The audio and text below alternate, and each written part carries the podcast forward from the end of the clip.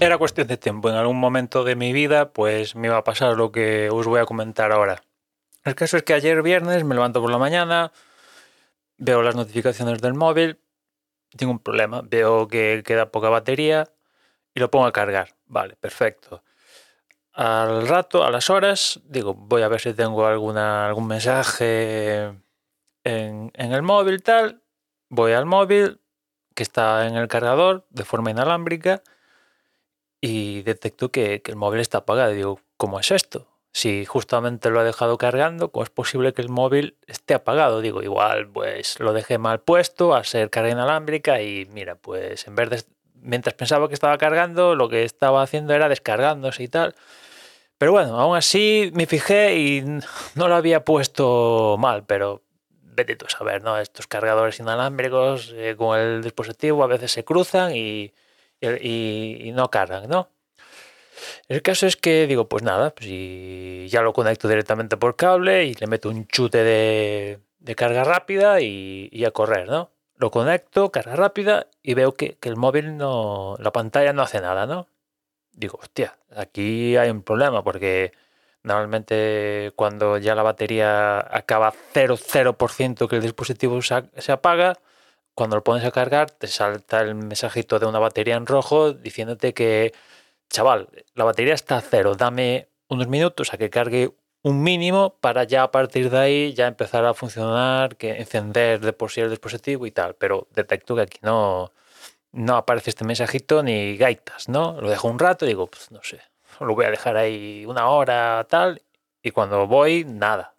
Ni encender, ni hostias. Lo conecto al Mac, nada. Entro en Apple, a ver, ¿qué pasa?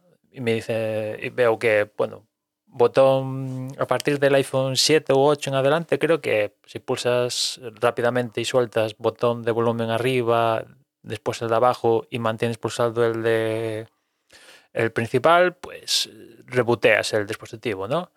Y en mi caso nada, nada de nada, con lo cual pues imagino que, que este iPhone 10R, pues no sé,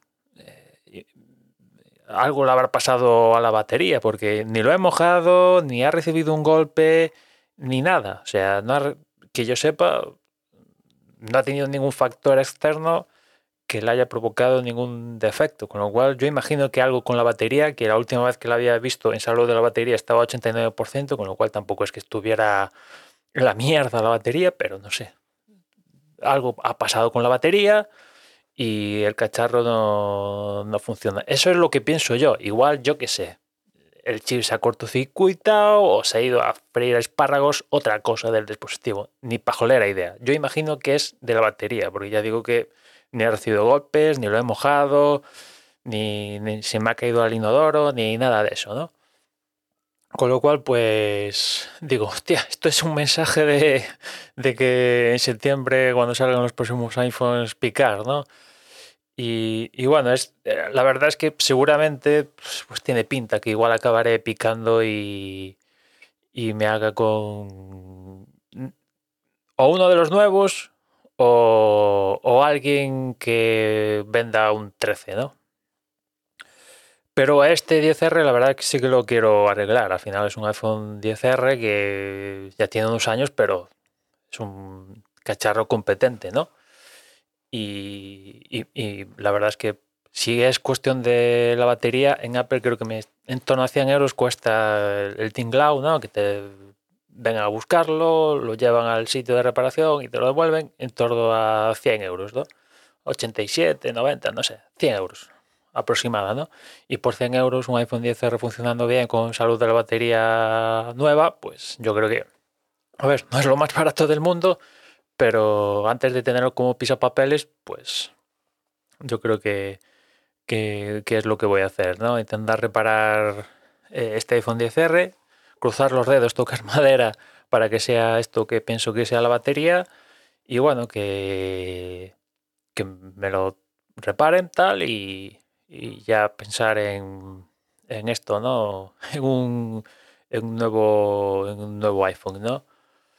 A ver cómo son los nuevos iPhones y cuál es su, su, su modelo de, de, precios, ¿no? Porque tiene pinta de que van a subir de precio y, eh, seguro, los Pro que ya están ahora por encima de los mil euros, ya digo, hostia, digo, meter mil y pico euros en un móvil me parece un poco mucho, ¿no? Con lo cual a los no Pro tendería a irme a ellos, ¿no?